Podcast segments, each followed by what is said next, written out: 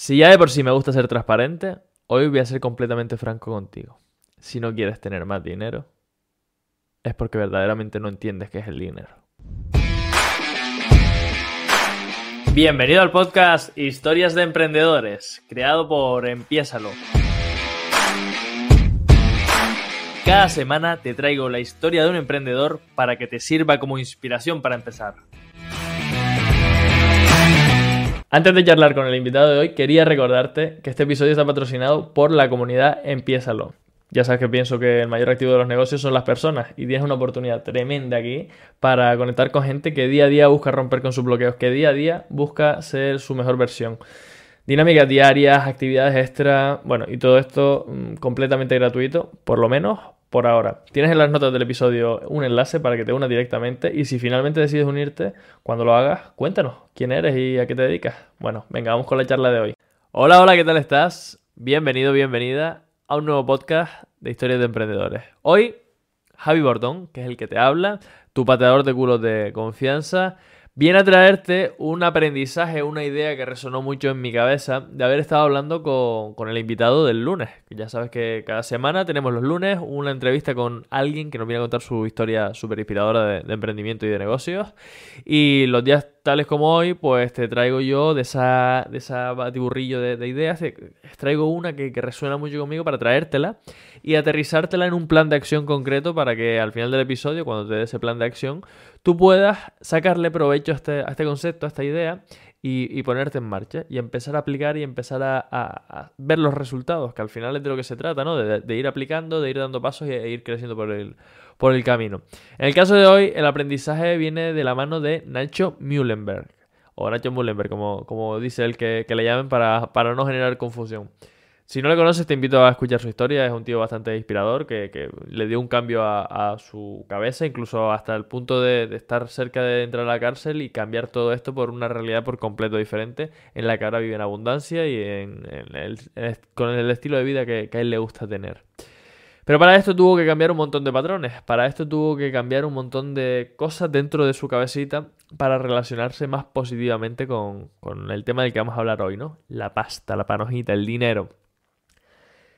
Y este aprendizaje que, yo os traigo de haber estado hablando con él, básicamente es que, bueno, eh, lo veo a diario, lo, vivo y, creo que, sí que es algo que, deberíamos trabajarnos todos.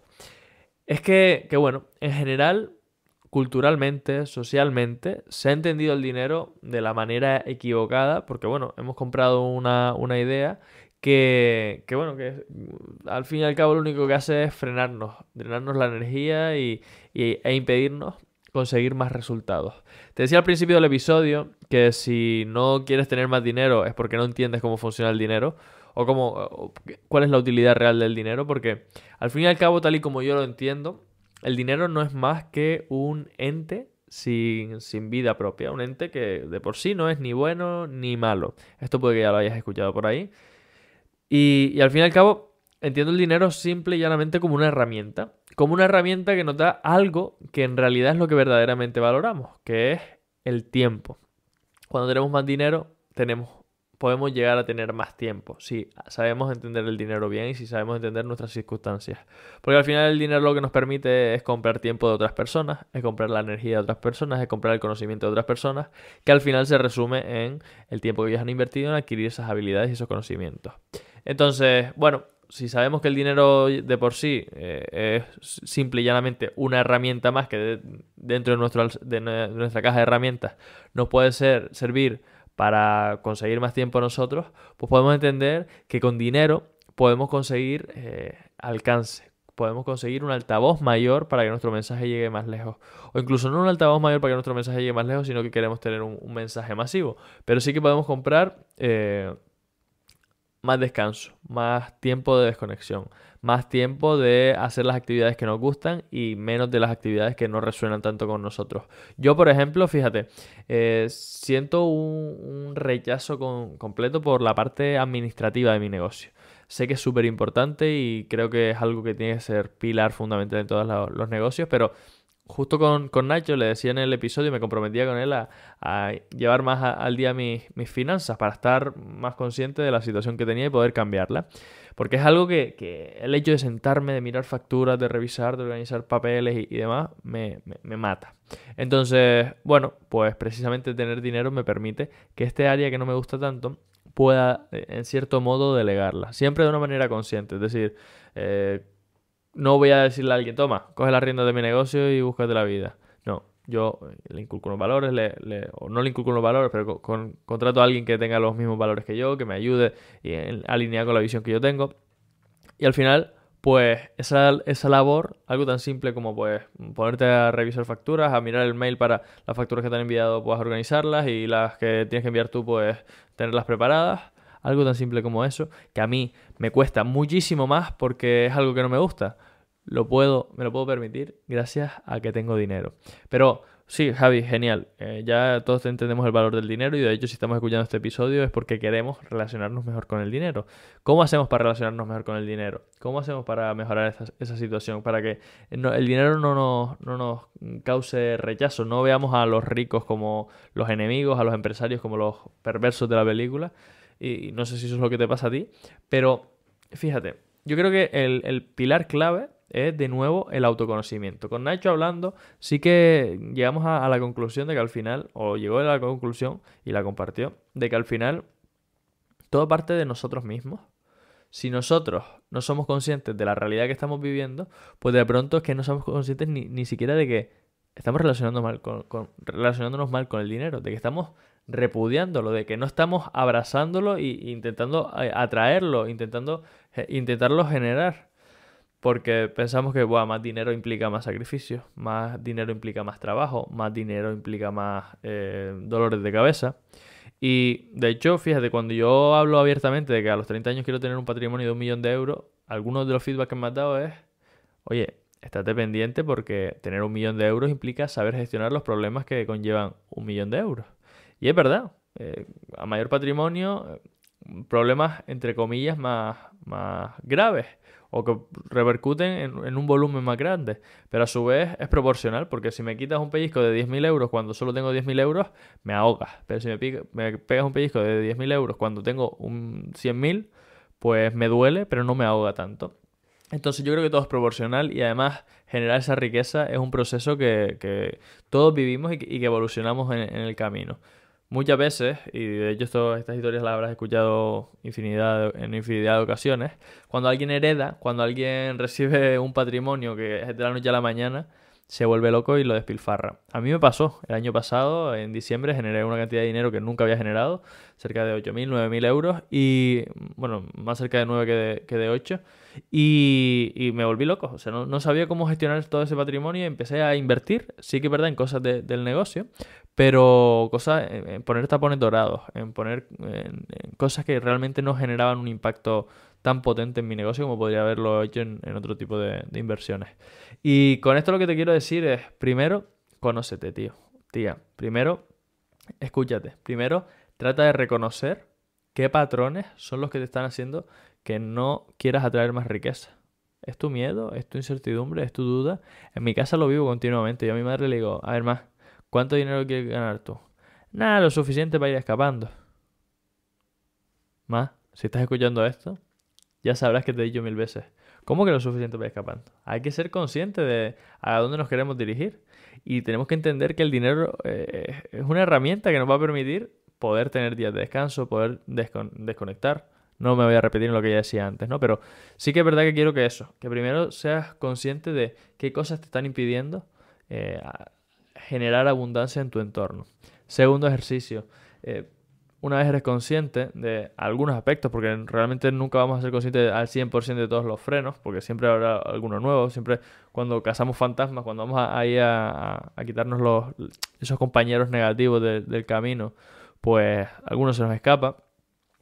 Una vez somos conscientes, vale, perfecto, aceptemos por un lado primero que tenemos eso en nuestra realidad y en segundo lugar veamos cómo podemos apalancarnos para crecer, para ser más abundantes, para atraer más riqueza. Genial, yo quiero relacionarme mejor con el dinero. Ay, me estoy identificando que tengo estos patrones negativos, estoy viendo que estas creencias me están afectando. Ok, ¿cómo podemos cambiarlas? Para mí, un elemento clave es el entorno que nos generamos. Muchas de mis clientas no piensan en generar resultados más grandes porque no conciben esos resultados más grandes como una posibilidad a su alcance.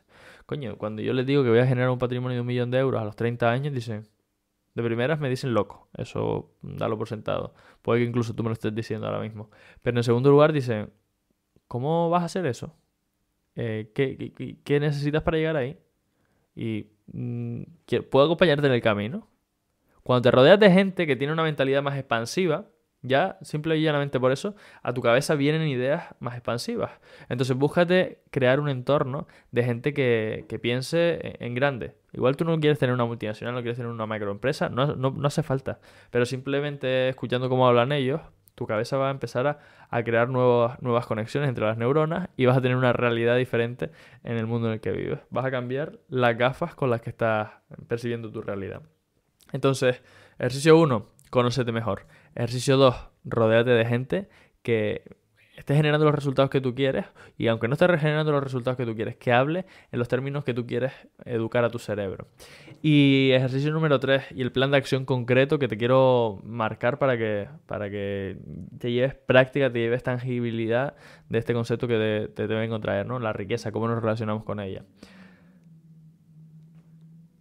Ámate, respétate, escúchate siéntete. Y cuando creas que no eres suficiente para generar un resultado, permítete sentir eso, pero también sé consciente que ese síndrome del impostor que te está afectando no es más que un síndrome, no es más que un impostor que te está machacando, no es más que un fantasma que te está acompañando en el camino. Entonces, acéptalo y ponte en marcha. Una pequeña acción va a marcar una gran diferencia. Sea cual sea, identifica tú esa acción. El plan de acción concreto para hoy es que busques esa palanca que te va a cambiar la mentalidad. Son tus contactos, son tus contactos. Es escuchar podcast de finanzas, es escuchar podcast de finanzas. Es hablar de dinero, es hablar de dinero. El plan de acción concreto para hoy es que te busques tu, tu propio plan de acción. Yo te he propuesto que a mí me sirve, que es mi entorno, las personas me, enriquecen la cabeza.